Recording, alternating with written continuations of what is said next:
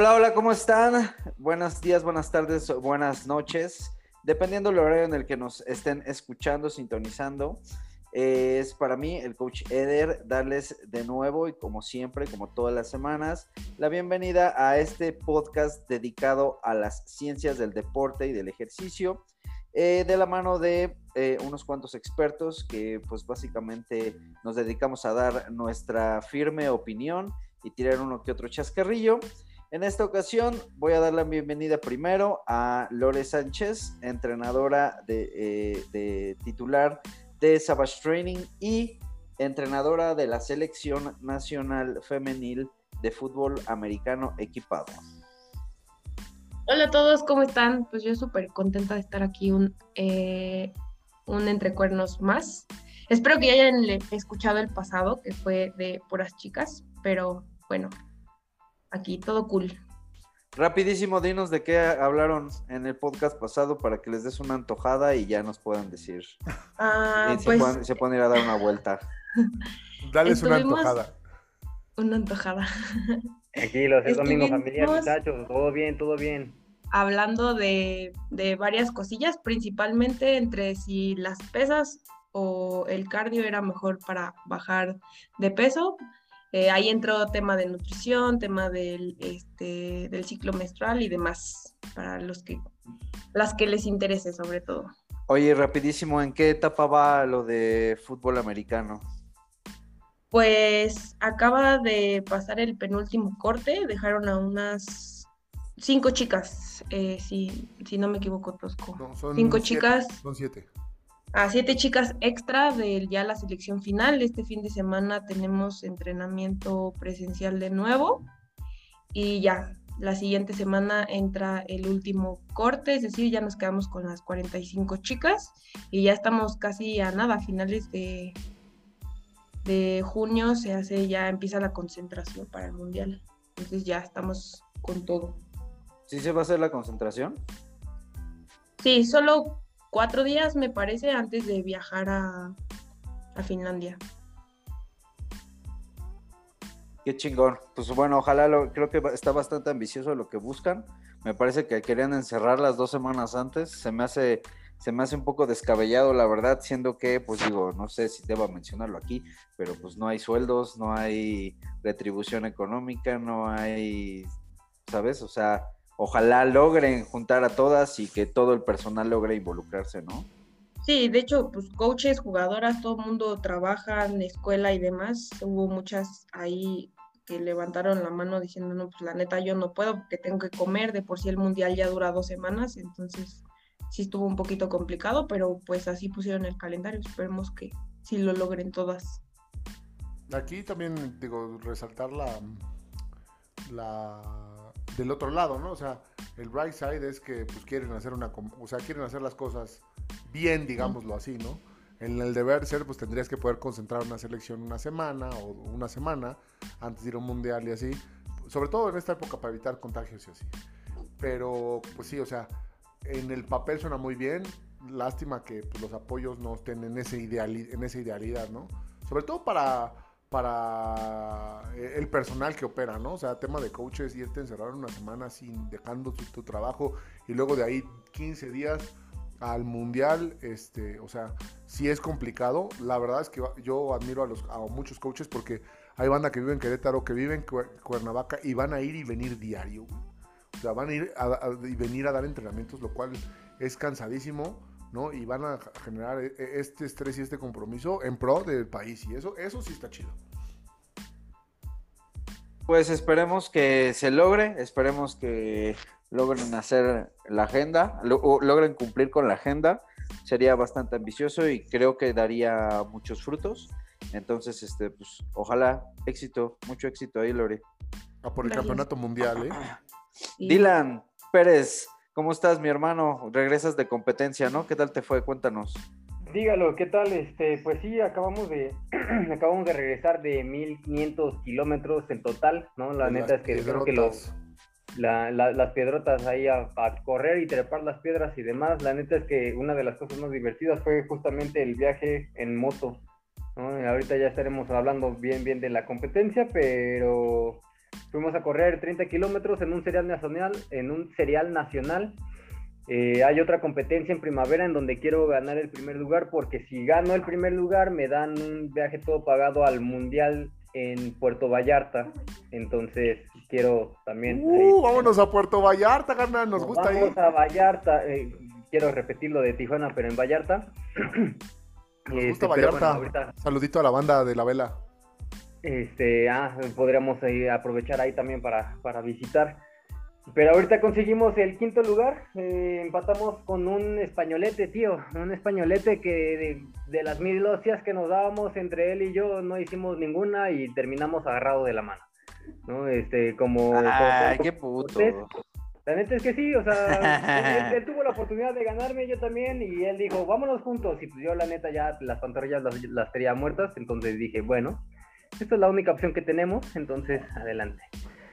Este, pero pues sí, venimos de allá, venimos de un serial, ya tenemos a, también a Hernán y a Alejandra compitiendo en ese lugar. Eh, Alejandra quedó en 17 la competencia pasada, ese que yo quedé en quinto y vamos a ver en primavera, no sé dónde quede primavera, pero vamos a competir allá también para ver qué podemos hacer los rinos en esa competencia ya una vez fuera del Calamity Marathon. Buenísimo, pues este, ya estás bien cerquita de tu Calamity Marathon, ¿no, mi hermano? A dos semanas, dos semanas. Ay, qué nervios, qué nervios. Ay, qué nervios. Ahí vamos. Qué nervio. Me da un nervio. Mi hermanito Tosco, ¿cómo estás? ¿Qué ha habido? ¿Cómo van tus forzudos? Todo bien, estamos on point para el Nacional. ¿A dónde vamos? Vamos en Nacional a mediados de julio en el Strongman, Mike Strongman Classic, la competencia más pesada del, del, país y el campeonato nacional es una competencia internacional. Estoy emocionado porque va a, bajar gente, va a subir gente de Argentina y de Colombia y parece que hay un par Y la neta es que y la neta es que está chido. La competencia va a estar dura. Eh, por ahí los rinos, varios rinos se están preparando. Y ese mismo fin de semana hay el establecimiento de records de Silver Dollar Deadlift. Este, y pues bueno, pues quien, quien tenga los números para hacer un récord mundial de Silver Dollar Deadlift se presentará el domingo. Y hablando de récords, bueno, no sé, no sé si mencionarlo o no, pero bueno, este eh, eh, va a estar interesante esa competencia. Tengo altas expectativas de tu equipo, mi hermano. Vamos a hacerlo este, chido. Estamos, estamos listos. Somos, Por, ahí, por ahí leí un, post este, interesante, ¿no? Que la banda se está preparando bien duro, pero ah. actualmente somos el equipo competitivo más dominante de Ciudad de México a números, no a, no a lo que creemos o pensamos, sino a podios. Somos el equipo competitivo más duro de Ciudad de México y nos encanta hacerlo pues bueno, están buenas las expectativas. Por ahí espero algunos récords, mi hermano. ¿Y qué onda, Luis? ¿Cómo andas?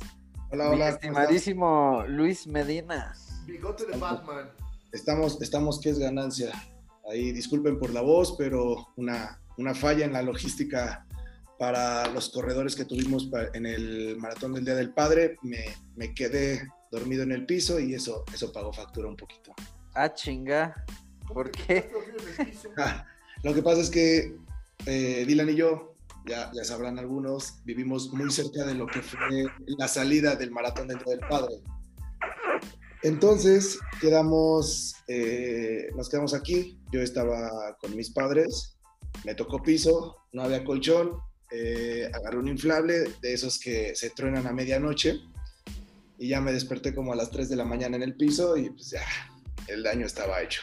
Ya, ya hay que comprar un sillón, carnal. Necesitamos hacernos la cooperacha porque... No necesitamos el espacio para poner el sillón, pero sí. Quita la mesa, ponemos el sillón. Eh. Pongan el colchón en la mesa.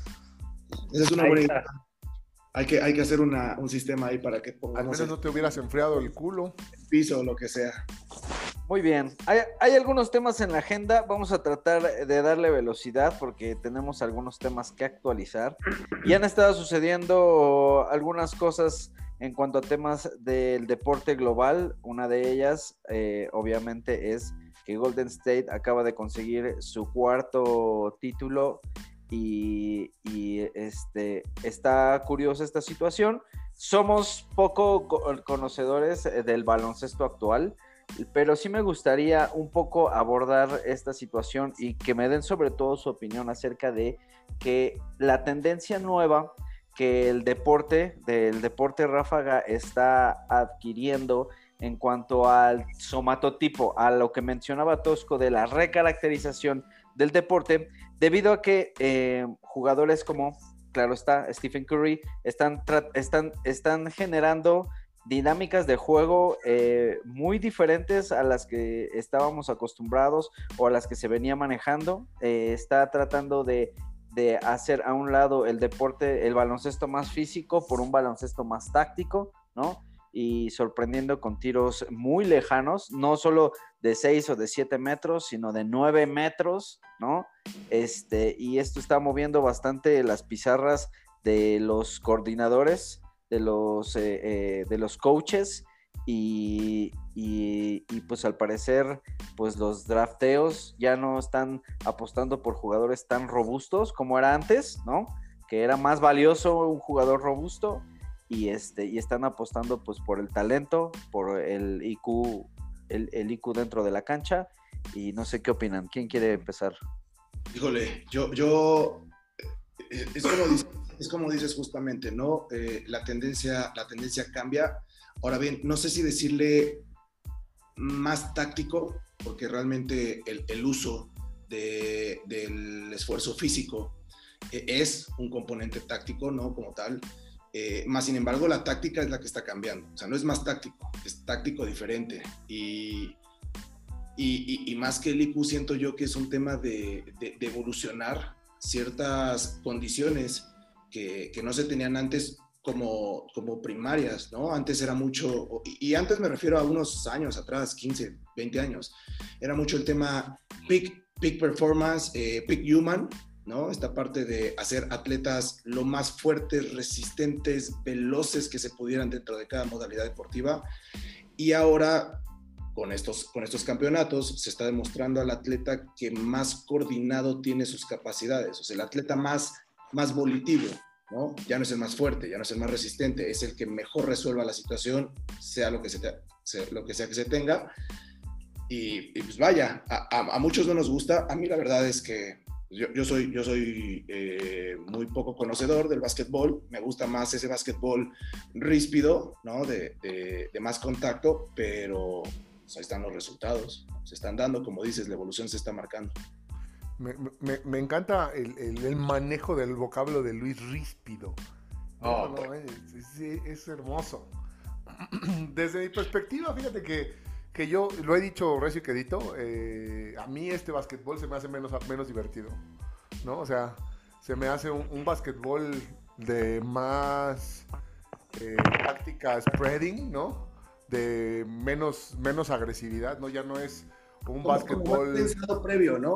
O sea, ya no es el momento, ya, ya se planea mucho atrás. Y, Siento que, al contrario, que está involucionando al básquetbol de Larry Bird, al básquetbol de los primeros años, donde era el tiro, el ganchito, la, colada de desde distancia, ¿no? Este, el, tiro en suspensión.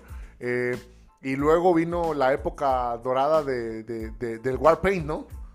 Eh, como dice bien Eder, físicos más grandes, jugadores más dominantes en la pintura para poder este, generar eh, esquemas tácticos de, más zonas de presión, de más man to man, ¿no? De, de, más dominio físico en la pintura, de más dominio físico en los rebounds, en los rebotes. Y bueno, ha ido, ha ido evolucionando el deporte. A mí me gustaba ese básquetbol, ¿no? El básquetbol de los codazos y sangre, ¿no? El básquetbol de, de la guerra en la pintura y de los empujones. E, ese básquetbol me gustaba, ¿no? El tema de Jordan, Pippen, Rodman, Shaq, todas estas grandes figuras este, que, se alojaron ahí entre los 90s y los 2000s. Pero luego estuvimos, la NBA estuvo volteando al básquetbol europeo, ¿no? Con grandes picks como que todavía alcanzaron la época de oro, como Tony Kukoc, como, como, eh, eh, como varios, ¿cómo se llaman estos españoles? Que eran jugadores más tácticos, ¿no? De la ACB más tácticos, más, más tiradores, más, más este, con mejor manejo de balón. eh, con mejores decisiones tácticas. Y pues eh, el, el, básquetbol de la NBA ha ido evolucionando hacia allá, ¿no? Ahora tienes a un poste, bueno, ya no tienes, básicamente ya no tienes bien caracterizado un poste. O sea, antes entraban los cinco a la cancha y sabías quién era el poste, ¿sabes? Sabías quién era el movedor de balón, sabías quiénes eran los aleros, ¿no? Y ahora es, eh, todos tienen un físico muy parecido y la neta es que lo admirable y lo interesante de este, este fenómeno que está atravesando el básquetbol como evolución es que tenemos que recaracterizar y volver a evaluar el performance atlético de los jugadores, tanto en la perspectiva anatómica, es decir, cómo están construidos, de qué talla son, de qué tamaño son, tanto en sus características físicas y las exigencias de la nueva modalidad de básquetbol como se juega ahorita, y las resoluciones tácticas, ¿no? Porque, pues, la, realidad es que es un. ahorita es un. Siento que yo, yo, en, mi, en mi ignorancia, siento que es un deporte de puntos, ¿no? O sea, ya ves marcadores bien altos porque todo el mundo tira de, de tres, güey. Y, y, como bien lo dices, ¿no? no son tiros de 7 metros, son tiros de 9 metros con marcaciones, con transiciones de, de, de, de jugadores buscando no hacer dos puntos y arriesgarse a un foul y cuenta, sino buscando atraer una marcación para sacar la pelota y hacer un tiro de tres puntos, ¿no? Este, este sistema spread, eh, pues lo que nos da son jugadores mucho más delgados, más hábiles, con un mucho mejor manejo de balón y con una velocidad importante en desplazamientos y en cosas como fintas y como, y como eh, fade outs, ¿no?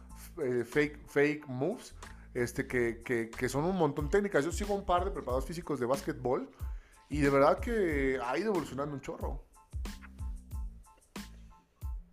Sí, claro, creo que la tendencia del baloncesto en cuanto a preparación física se está moviendo muy cabrón, ¿sabes? O sea, yo también sigo muchos, de hecho soy gran fanático de algunos preparadores físicos de equipos profesionales de Estados Unidos y cuando antes veías pues, pues, jugadores grandes cargando fierros pesados, ahorita ya ves mucha lucecita, mucho numerito, mucha eh, eh, percepción espacio auditiva, mucho, este, mucha eh, visión periférica, bote, ligas, este, coordinación, estabilización y este tipo de cosas que pues tal vez no es como el eje de lo que nosotros haríamos definitivamente, pero que pues está demostrando pero, que... Pero si entrenáramos un basquetbolista a ese nivel, tendríamos que entrarle a ese, cotorreo, ¿no?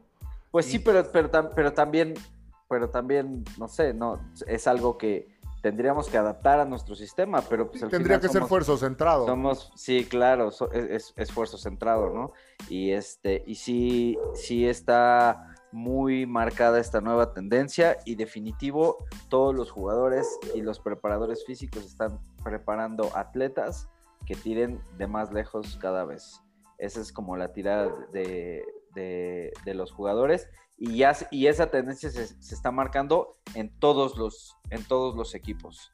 Sí, ya, más bien la fuerza creo, como dice Ceder, eh, y, y, creo que es una, de hecho, muy buena observación, ya no es un componente determinante en el sentido del, del, resultado, sino un componente determinante en el sentido de asegurar el otro componente más determinante, digámoslo así, que son estas condiciones coordinativas, estas condiciones, perdón, habilidades, habilidades que se desarrolla en, en cada atleta de, cada deporte, ¿no? En este caso, básquetbol, para mantener eso, el, el pic de afinidad. Ya no es el tema del más fuerte del campo, sino el más fino del campo por más tiempo.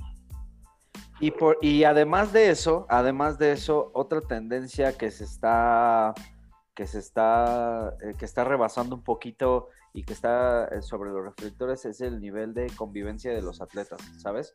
O sea, eh, viendo el documental de Jordan, él, él tenía su vestidura aparte, ¿sabes? O sea, en todos, los, en todos los estadios a los que iba, él tenía su personal de seguridad individual y él se cambiaba aparte de todos los jugadores, ¿sabes? O sea, él eh, se, ha dado mucho este estelarismo de los atletas de los atletas punta de los atletas cabeza de cada de cada equipo y es algo que al menos por ejemplo en Golden State eh, señalan mucho que se pierde que se disipa ya que este, estos jugadores cabeza no, están, no piden tratos especiales, el entrenador no brinda tratos especiales, todos entrenan a la misma hora, todos entrenan eh, al mismo rigor, no hay concesiones y pues la verdad es que eh, si, si nos regresamos un poquito a los toros de Chicago, pues en, en los toros se hacía lo que Michael Jordan decía, güey, ¿sabes? O sea, se rotaba a los jugadores que él quería,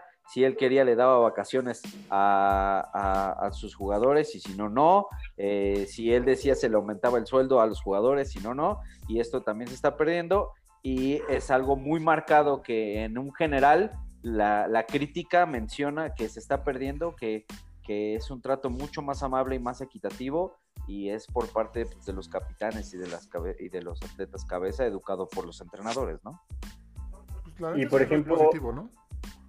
Y, por ejemplo, ah, como preparador físico o como en entrenamiento, Eder, ¿tú qué, qué, es? Porque creo que de los cuatro, ¿no? de los cinco ahorita que estamos acá, eres el que más el que más herramientas tal cual como de estos, estos patrones neurocognitivos, espaciotemporales, estímulos externos, auditivos, visuales y demás hace con cualquier tipo de preparación, ¿no? Tanto con los atletas de de box, los de point fighting, e incluso este, ahí los atletas que tienes de pelota vasca y demás, has hecho ese tipo de estímulos. Entonces siento que comparte cierta tendencia con respecto a, lo, a las nuevas tendencias que se están haciendo de preparación física de básquetbol, ¿no? Y ahorita con esta situación de que ya no es el más fuerte o el más atlético, sino que ya todo mundo tiene que estar como muy, con muchos skills ¿Harías algo diferente? ¿Seguirías por la misma tendencia? ¿Impondrías algo nuevo? Pues de hecho ya tuve ahí un experimento con Raúl Oralde, ¿se acuerdan de Raúl? Y, o sea, sí, definitivo. Lo que pasa es que siento que la variación dentro del juego y el nivel de atención que los atletas deben de tener en el baloncesto, en especial, está, es muy dispersa, ¿sabes? O sea, tienen que estar poniendo atención a muchísimas cosas, muchas cosas más que en algunos otros deportes, ¿sabes? Eh, muy similar al, soccer, sin embargo, el tiempo de reacción tiene que ser mayor porque el, espacio en el que se mueven está más reducido. Sí, claro, ¿sabes? Entonces la bola se mueve más rápido, güey. Definitivo, pues es que definitivo caería en el forzocentrismo, como dice Tosco, yo haría girar toda la preparación alrededor del, del fuerzocentrismo. Sin embargo, pues sí, definitivo, se tienen que hacer muchas cosas de velocidad de reacción, de atención, de, este, de toma de decisión bajo presión, toma de decisión bajo fatiga, toma de, toma de decisión eh, con sobreestimulación del sistema nervioso central, estabilidad, estabilidad eh, proximal, estabilidad distal, estabilidad eh, de axial, ¿sabes? prevención de lesiones, coactivación neuromuscular en las zonas más distales como tobillos, por ejemplo, para evitar lesiones, este tipo de cosas. O sea, sí, pero y lo he hecho y ha dado muy buenos resultados pero pues sí, no, la verdad es que yo no dejaría la fuerza, dejaría la fuerza a un lado eh, a, ningún, nivel. el, eje, sería la aplicación de la fuerza en, acciones que sean con altos niveles de flexión y extensión de los tobillos, es decir, muchas cosas de cizallas laterales, recepciones laterales y, y sobre todo trabajar la aceleración, desaceleración yo creo que por ahí tendríamos que buscarlo, ¿no? Es el componente neuromuscular tendría que ir centrado hacia allá, hacia cambiar mejor de dirección y hacia cambiar de dirección con menos riesgo y en menor tiempo. Pues sí, creo que sí, también este, esta, esta situación de, de recepción post suspensión, ¿sabes? Sí, sí, sí. Todo este tipo de cosas. Y sabes que estaría muy bien invitar a este Arnaiz que ahorita está trabajando con la NBA Academy para saber también un poquito su perspectiva al respecto y que nos diga más acertadamente. No sabemos si nos escucha Maíz, pero este tío, estás invitado. Sí. Para que, solamente para ponerlos un poquito en contexto de, un poco más de la situación de este equipo, sobre todo de este jugador, me llama mucho la atención que es un jugador altamente lesivo, ¿sabes? O sea, en una época, en un periodo en el que los atletas de baloncesto, en general, la mayoría de los atletas profesionales se cuidan mucho, cuidan mucho su físico porque es su mayor fuente de ingresos y obviamente se arriesgan menos al contacto, tienen más hábitos adecuados eh, de recuperación post-entrenamiento, post-competencia, mejores hábitos alimenticios, eh, más facilidades en, este, en actividades de recuperación como masaje, como tinas, como crioterapia, como etcétera, etcétera, ¿no? Sin embargo, este, pues definitivo, Stephen Curry, o sea, mide 1.88, ¿sabes? O sea, de entrada, de entrada es, es, un enano, para el medio es una persona bajita, ¿sabes? y cuando lo, y cuando lo, y cuando lo draftearon, cuando lo seleccionaron a Golden State, medía 3 centímetros menos, porque todavía no se había terminado de desarrollar, ¿sabes? Fue el séptimo, fue el séptimo del draft y dos años después de eso tuvo un índice de lesiones entre rodilla y tobillos eh, bastante continuo. De hecho, ya estaban marcando su, salida. Y, pues un año después de eso cayó su primer campeonato. Y eh, al siguiente año volvió a caer. Les cayó Kevin Durant.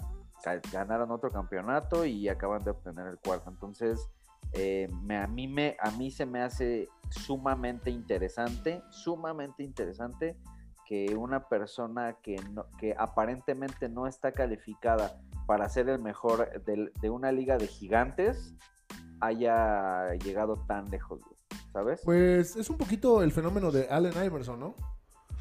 Sí. Eh, Allen Iverson también era un enano, era eh, un gran movedor de bola, ¿no? En ese, en ese, en ese entonces que era, que era como más marcadas las, las, los roles de, de, de jugador, era un gran, enorme movedor de bola y era un tipo que también se lesionaba un chorro. Si veías su historial de lesiones por temporada, te ibas de espalda, siempre estaba roto de algo. Ahora, e, e, e, es, una tendencia que creo yo, definitivamente, es más, me atrevo a asegurar, y mira que estamos lejos de la NBA, pero me atrevo a asegurar que es falta de preparación en el, en el sentido del pilar de la, de la, de la capacidad neuromuscular. Porque quieras que no, hay menos contacto ahora pero hay más exigencia en los cambios de dirección y hay más exigencia en la velocidad de los cambios de dirección, ¿no? A la hora de bailar un, un drible, eh, tú ves hacer el mismo drible, por ejemplo, en estos dos ejemplos, a Allen Iverson y a Stephen Curry, eh, y Curry es más rápido ante el mismo cambio de dirección, ¿no? Digamos un, un, un drivecito izquierda-derecha para, para, un fake, un fake para salir por la izquierda, es mucho más rápido Curry y lo hace con una abertura del compás mayor. Su técnica es más spread, más abierta. Y eso condiciona que los ángulos de cizallamiento pues, sean mayores, que la biomecánica de, de eversión del tobillo esté más arriesgada, que haya más bostezo en la rodilla, que, el, que la cadera en el socket no esté bien posicionado. Ahí ya vemos a un chorro de cosas más biomecánicas que tienden a, tienden a arriesgarlo más en este tipo de acciones que hace 10 años, ¿no? Que, era un básquetbol menos rápido.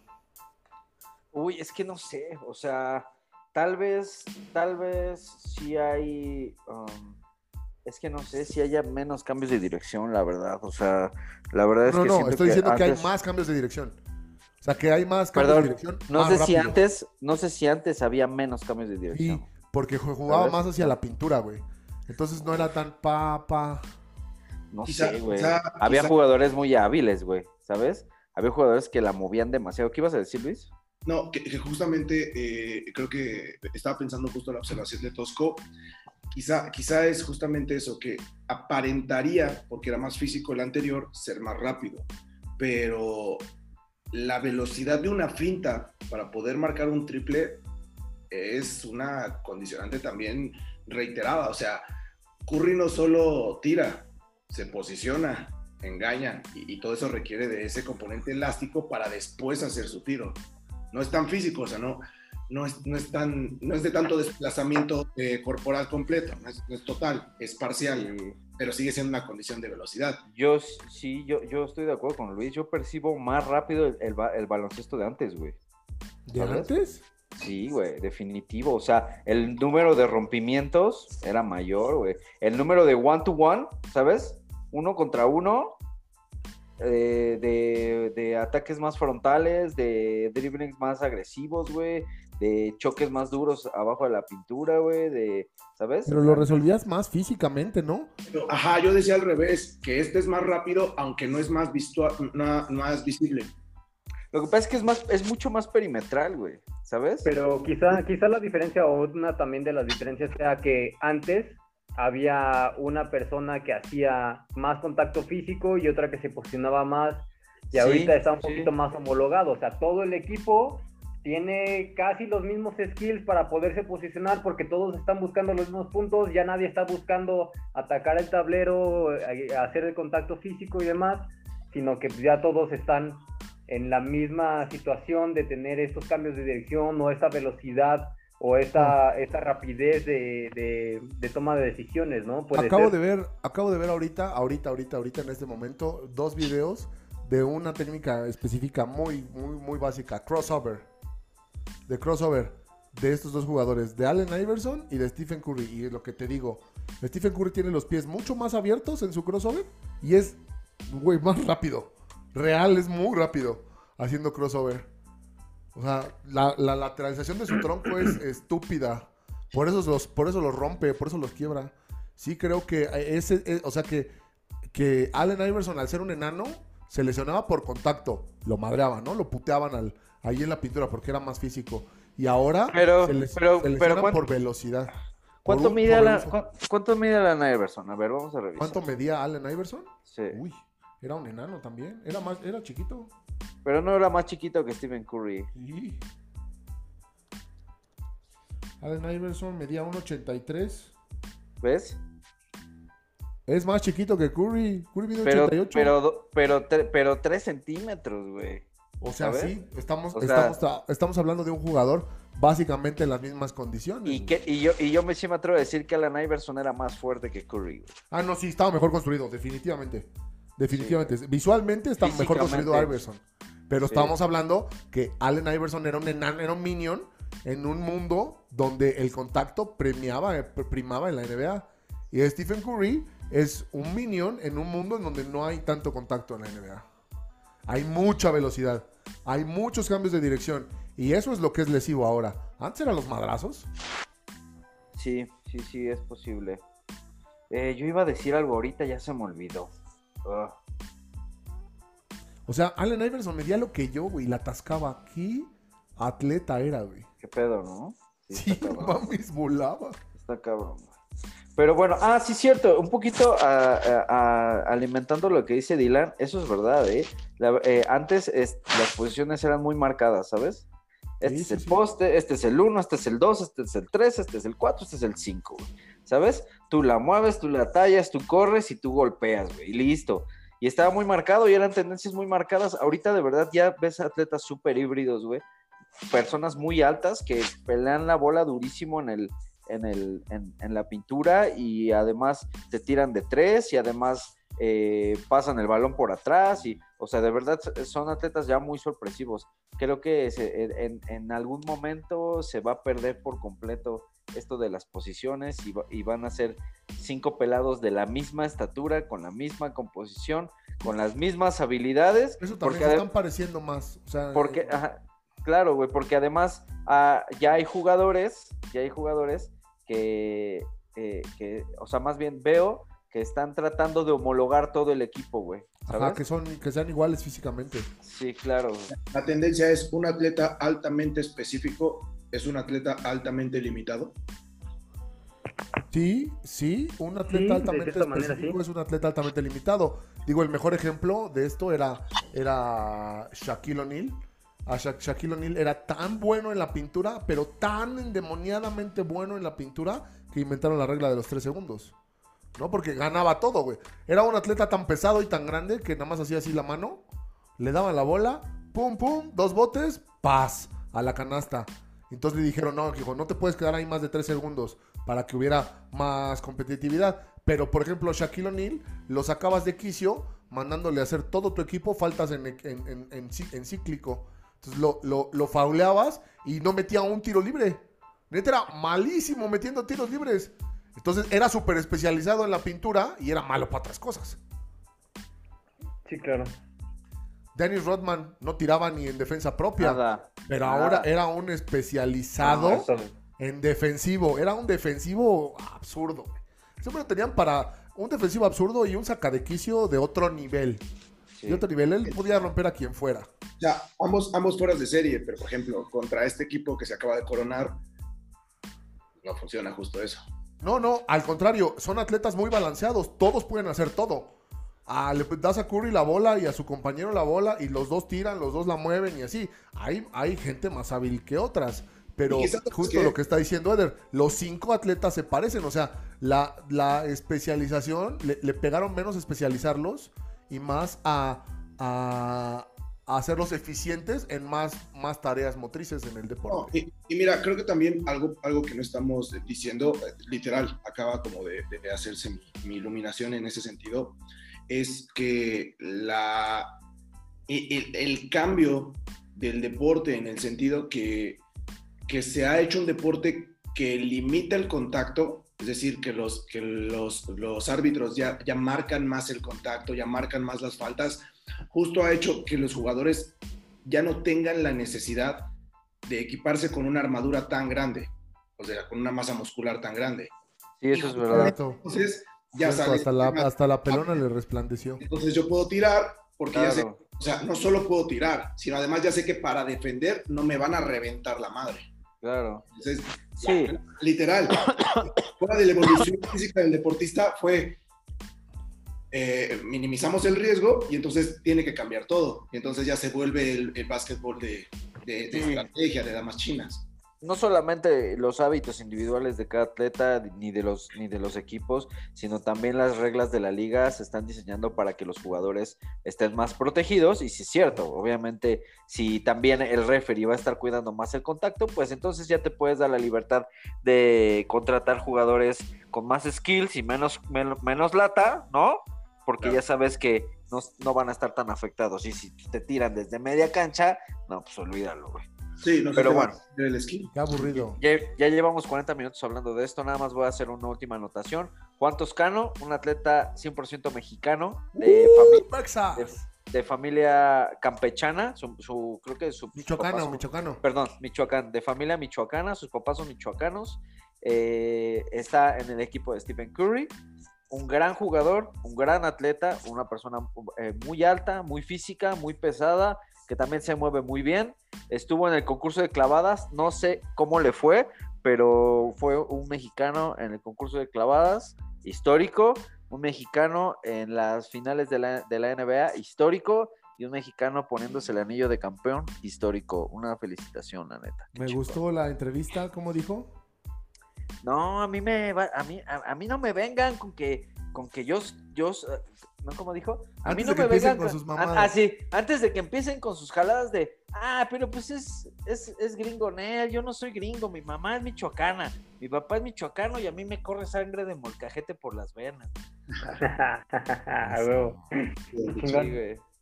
Estuvo chingón, güey. La neta, muy motivante.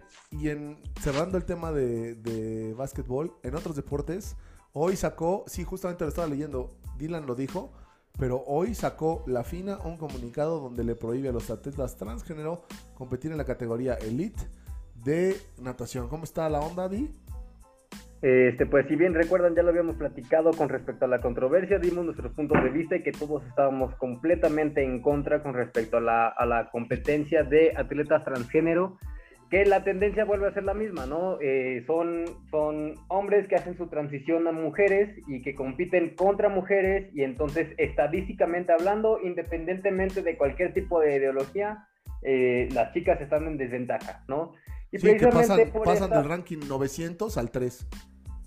Ajá, precisamente por eso, por esa razón, ¿no? Que Lia Thomas, que fue eh, la chica que hizo su transición, que ganó el mundial, este, eh, la FINA decidió que si no eres un atleta transgénero que hizo su proceso de transformación antes de cualquier proceso de pubertad de hombre a mujer, no puedes competir de manera oficial, no puedes competir de manera oficial este, en, competencias de élite contra mujeres. ¿Qué, opinan de eso? ¿Qué opinan de eso? ¿Ustedes qué opinan de eso? O sea, a los dos años no sabes A los 12 años, no, no, güey. O sea, ¿Sabes dónde tienes la a los, dos, a los 12 años todavía eres emo, cabrón. A los 12 Pero- años. A los 12 ¿Crees años, que, crees que a ver, Panda, a ver, a ver. a, lo- a los 12 años, crees que Panda es el mejor, el mejor, el mejor, este, My Chemical Romance. My Chemical Romance es el, el pinche grupo de, de la revelación, güey. Yo creo que ahí entra otro tema un poco controversial, pero, pero creo que tomaron esa decisión porque específicamente en donde yo lo he visto más es en Estados Unidos, donde muchos adolescentes a esa edad están comenzando su transformación. Y a los 30 se arrepienten, también está estadísticamente Sí, comprobado. también está, ju- justo por eso decía que algo controversial, porque después se arrepienten, porque solo era como un tema de curiosidad y así. Pero en Estados Unidos, abiertamente los adolescentes están haciendo ya transformaciones de cambio de, de género. Pero 12 bueno, la- años, o sea, ¿creen que 12 años sea adecuado? O sea, No, que lo no. limiten. Siento que Y incluso aparte- van. Pues es que hacia dónde te vas a tirar, porque si estamos hablando de una cuestión social o una cuestión de perspectiva, realmente sí tienes razón. A los 12 años, muchas personas, o bueno, no sé si tengan el criterio para. Sin embargo, mi de abuela, a los 12 no sabes dónde tienes la cola. De, ma- de manera Pero biológica, creo que están... Ajá, bio- biológicamente está bien fundamentado, porque antes de sí, esa sí, edad eso sí. no, ha- no ha pasado ningún proceso de, de testosterona y entonces no van a tener ninguna ventaja, entonces eh, volvemos al punto de Luis en ese momento. Socialmente puede que sea una cuestión controversial porque el deporte es también ya un evento social, ya no es un evento solamente de competencia. Entonces, pues, ¿a quién le vas a darle gusto? ¿A los atletas o al público? Hemos vuelto, hemos vuelto al medievo. Al, ¿Puedes- al puedes medievo deportivo, ahora son castrati. Ah, no mames. A los 12 años, a los 12 años era para que ca- cantaran como chica. No, pero lo que dices, lo que dices tiene todo total sentido, Tosco. O sea, a los 12 años es como cuando le dicen a un niño a los 12 años, güey, ¿qué quieres estudiar?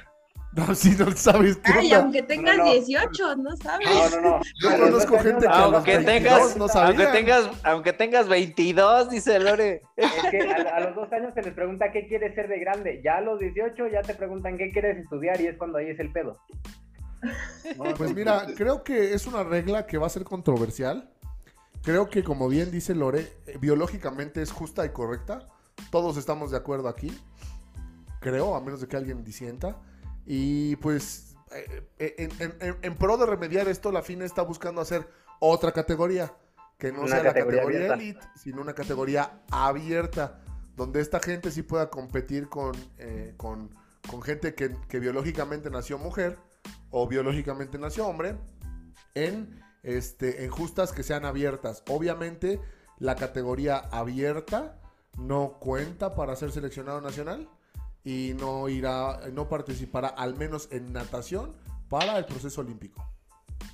Mira, No, no así Pero- en la Federación de Weightlifting, ¿no? En la Federación de Alterofilia, que bueno, eran, eran la Federación de Alterofilia, ya no son de Juegos Olímpicos. no, pero mira, Pero- ojalá, ojalá y, y todas las federaciones volteen a ver a la FINA porque lo Es de las más poderosas del mundo, ¿eh? Es de las más hizo algo poderosas. muy inteligente, hizo algo muy inteligente que fue decir, aquí digo, o sea, hace lo, se hace lo que yo digo aquí, pero, pero, déjame apartado para futuras propuestas. O sea, literal fue, se va a Sí, hacer claro. esto, mi buzón de sugerencias. Eso estuvo muy chido, o sea, la neta, Sí. trabajaron muy bien. Es, es, es un parámetro en el que no el cual nos podemos basar en algunos que serán cuatro o ocho años y para ver qué es lo que funcionó, qué es lo que no funcionó y entonces que ya podamos tener un buen estatuto y decir, ah, eso sí, esto no.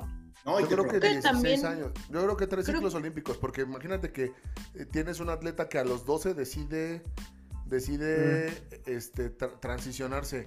A los- o en ciclo 8 años tiene 20, en 12 años tiene 24, a los 24 vas a ver más o menos si la cagó o no la cagó, si estaba bien decidido o no estaba bien decidido, si su decisión no estaba influenciada, igual hasta los papás, ¿no?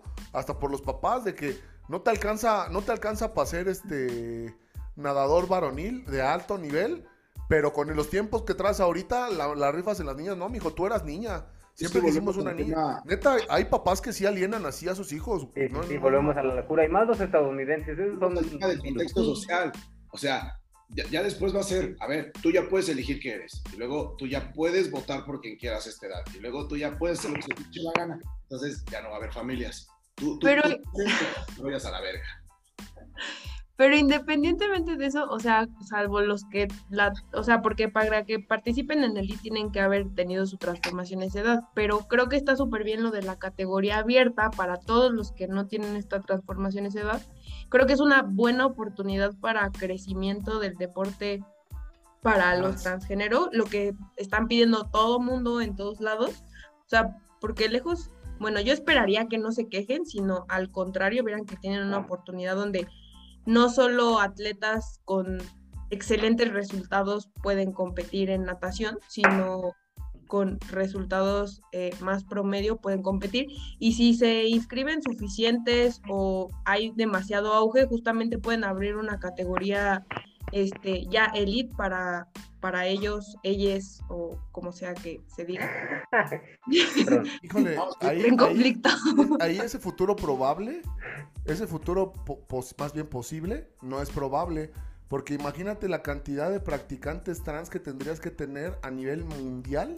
Yo sé que esto llevaría demasiados años, pero es una, eh, o sea, por algo se empieza, ¿no? O sea, no, no, no, no estoy diciendo que sea una mala iniciativa, todo lo contrario, creo que es una gran iniciativa. No, no, no sé si tantos años, no sé si tantos años porque ya está saliendo cada vez una mayor cantidad de, a ver, lo voy a decir, no biológicos, sino denominados de esta Ah, qué buen término, Luis. ¿Qué término o correcto? Porque, porque también, o sea, si tú te esclareces como ese término, nadie averigua que si biológicamente tú ibas a ser eh, lesbiana, gay o cualquier otra denominación. O sea, tú lo dices, tú lo eres. Entonces es un posicionamiento social de todas formas. Autodenominados, ¿no? Exactamente. Entonces, a la larga, y, ellos solitos, justo lo que dices, Lore, creo que no pueden reclamar, porque es como, a ver, eres de la comunidad LGBT, tú mismo generaste un apartado. Una segregación a, menos que, ustedes sepan, eh, según yo no, pero si, me, si no me corrigen, no hay heterosexuales dentro de esa denominación. No. Por lo tanto, tienes tu categoría de competencia heterosexual, tienes tu categoría de competencia de LGBT. O sea, hacen exactamente lo que ellos mismos hacen. Oye, tú te quieres separar, tú te quieres dominar, ahí está tu competencia. No, y con un buen marketing le puedes dar un auge impresionante. Impresionante, sí, sí, sí. Ubers. ¿Cómo es? ¿Cómo es que? ¿Cómo es esto? ¿Cómo ya va a haber este, ya va a haber este competencias abiertas de ¿cómo se llaman? Estos que se visten acá exuberantes. Ah, drags. Drag queens. Drag queens. Estaría increíble. Como las de nado sincronizado que se turboproducen, pero imagínate un drag queen nadando. Ándale, o corriendo, ¿no? Ay, qué locura. Pero bueno, este. Categoría drag queen. Ajá. ¿Te ah, imaginas? Estaría loco, güey. Pero bueno, ¿qué otro tema teníamos pendiente ahí? Ah, pues lo que hemos hecho como Savage. Tuvimos un podiecillo ahí, ¿tú estuviste? Ah, competencia, Garage Games. Este, la verdad es que cosas buenas y malas. Eh, creo que el spot eh, no fue el más adecuado. La verdad es que no se veía tan vistoso. No, no porque estuviera sucio, no porque estuviera feo, solo porque no era tan vistoso. Este, por ahí en la competencia al aire libre, literal, estábamos abajo del rayo del sol. En este. ¿En, ah, Mérida? En Mérida. En Mérida, este, creo que eh, la verdad es Mérida. que Estuvo, y además fue el día más caluroso, no pegó nada de viento, entonces este, estuvo bastante exigida por esa parte. Pero bueno, en cuanto a puntualidad, la verdad es que todas las categorías se corrieron hasta 10 minutos antes de lo del, horario establecido. Un aplauso ahí a la organización porque este, en cuanto a jueceo, tengo entendido que hubo muy pocos temas de, de falta ahí por parte del jueceo. Este, es más, yo no me enteré de algún conflicto que haya habido y ahí estaba yo, estuve ahí metido este, las 12 horas ambos días este, y no me enteré de ningún tema que haya habido de injusticia por parte de los jueces. Muy buena la organización. La bolsa es la bolsa más grande que haya visto yo. Los primeros lugares se llevaron 9 mil pesos, de ahí 7 mil y 5 mil pesos. O sea, un tercer lugar se llevaba 5 mil pesos. Creo que estuvo bastante bien y se premiaba también al cuarto y al quinto lugar de cada categoría, que creo que también es, eh, estuvo correcto. Creo que lo que se ahorraron en el spot lo gastaron en la bolsa, lo cual pues me tiene bastante conforme, estuvo muy bien. Este, y eh, eh, las categorías eh, Elite, bastante, este, bastante impresionantes. muy buen nivel. Sí, un nivel, un nivelazo. O sea, creo que casi no hemos volteado a ver al sur, al sur del país, pero hay atletas que te cagas, güey, ¿sabes? Por ahí andaba Burguete, la verdad es que tenemos catalogado a Burguete entre los mejores del país y le patearon el trasero durísimo, güey. Quedó cuarto o quinto lugar, ¿no? Este, gente muy grande, moviéndose muy rápido, moviendo pesos durísimos, subiéndose al tubo este, a moselopear como si pesaran 20 kilos. Y pues el ganador de la categoría más dura se llama, se llama Bernardo Cárdenas. Justamente es de Mérida, Yucatán. Y bastante cagado porque te juro que, o sea, es güero de ojos claros, güey, ¿sabes? Güero blanco de pelo rubio de ojos claros, güey. Y yo dije, verga, este güey debe ser como Islandia, un pedo así, ¿sabes? O al menos canadiense, qué tranza. Y no, resulta que era de ahí de Mérida, Yucatán. Mira, muy dominante, muy dominante, quedó muchos puntos arriba. En el clean ladder subió el último peso, yo creo que con seis repeticiones en reserva, sin ningún problema. Este, mientras todos, la verdad es que sí, algunos fue incluso hasta PR, por ahí mencionaron. Las chicas durísimas también. Bastante hostil en la categoría femenil, tengo que decirlo. Siempre es así. Eh, como que se respira un ambiente muy amable en la categoría varonil, pero en la categoría femenil siempre es muy duro, siempre es una... Todas están locas, todas están locas, no importa el deporte. Quieren... confirmo, confirmo. Se quieren arrancar las greñas. Este, y bueno, eh, de las de, de las de los cuatro atletas que, que, se presentaron por parte de Savage, dos quedaron en la final. Eh, Diana, que es nuestra nutrióloga, quedó, eh, pudo en su primer competencia en, categoría de principiantes, llegó a la final, lo hizo bastante bien, un mood competitivo muy bueno. Y pues bueno, su hermana Axa quedó primer lugar de la categoría intermedia sí tenemos que mencionar que participó en, la categoría intermedia porque la categoría RX, que es a la que nosotros estábamos apuntándole, no logró la... No, no solo apuntándole, nos inscribimos a eso. Ajá, sí, claro. Ah, bueno, ok. Eh, eh, lo que pasa es que sí se inscribió, pero no se logró el número de participantes para esa categoría, entonces a todas las bajaron a intermedia. Entonces, pues bueno, de las de las 10 atletas que había inscritas en la categoría RX, pues ella quedó en el primer lugar, ¿no? O sea, de todos modos, que, se, la puede decir fue que, ajá, que quedaran, que quedaran en los primeros 10 lugares de la categoría claro, Exactamente, entonces, pues prácticamente AXA quedó primer lugar de la categoría RX o de los pocos inscritos de la categoría RX, solamente que se premió, se premió como categoría intermedia. Un poco injusto para la categoría intermedia, yo no, yo no entiendo por qué no nada más la corrieron así ya, se me hace un muy buen número de participantes. Pues para la bolsa. Pues sí, la verdad es que sí, se parece que para eso fue. Y pues bueno, eh, en eso quedó muy dominante, muy... Eh, se empezaron con watts de, mucho, de mucha autocarga, eh, que, su, que su rock climb, que su toast to bar, que su chest to bar, que su pull up y cosas así. En esas iba muy parejas con el tercer y cuarto lugar AXA, pero pues llegaron los pesitos y, pues, AXA se despegó AXA se despegó por muchos puntos del segundo lugar y también tuvo una muy buena competencia. Eh, se ganó sus 9 mil pesitos. Y, los perdió. Y los dejó en el avión. dejó, su dejó su cartera en el avión. Y Aeroméxico, saludos a Aeroméxico. Y un chesquito para el coach. No, hombre. No sé. primer mundo. No alcanzamos. ¿Sí, te crees? No mames. A ver, ¿qué, cómo, Te rompiste tu madre para ganar podio a ver, a ver, a ver, a ver, cuenta, cuenta, ¿cómo pasó? ¿Cómo pasó? No, pues. a ver, no, pues llegamos aquí ese día a la casa, o sea, todo bien.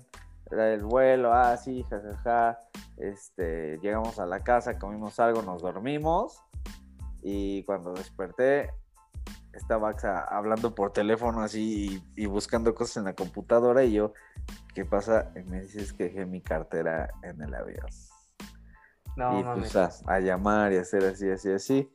Y pues este desconozco el estatus actual, pero parece que no la puedo recuperar. Y las aeromosas así. Hijas de su madre. Baile, baile, en champaña. La neta es que si, iban muy adelante. No, de hecho, hasta atrás. Ah, entonces sí fueron las aeromosas, porque cuando vas muy adelante, pues es fácil que un pasajero la vea así metida. Y en corto, ¿no? En corto. Pero si ibas hasta atrás, no, pues sí, aeromosa. Ese es de aeromosas. pero bueno.